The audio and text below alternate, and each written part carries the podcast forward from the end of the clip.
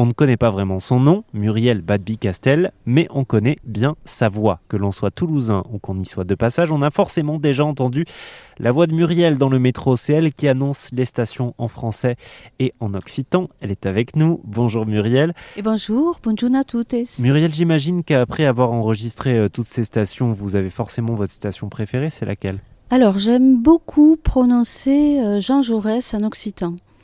C'est Juan Jaurès ça claque bien avec les je, les, la diphtongue a ou jaures et juan. Donc je crois que c'est celle que j'aime le plus euh, d'un point de vue euh, sonore, mélodique.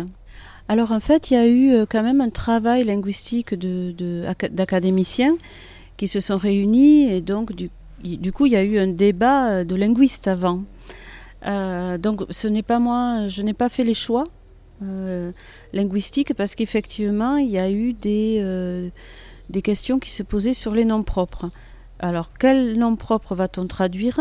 Alors, par exemple, Jeanne d'Arc, on l'a traduit en occitan parce que elle se traduit dans toutes les langues. Dans le monde, on dira Jeanne d'Arc en anglais, que sais-je. Donc, Joan d'Arc, c'était naturel de le dire en occitan. Euh, par contre, pour des personnes contemporaines qui n'avaient pas de lien forcément avec euh, la langue et la culture occitane. Marcel Langer, là, on n'a a pu que laisser Marcel Langer ou François Verdier. Au départ, euh, la toute première version, à l'origine, il y avait euh, la proposition de, changer le prénom en Francis Verdier et de le prononcer à l'occitane. Et en faisant des recherches, les linguistes ont dit non parce qu'il ne s'est jamais appelé comme ça.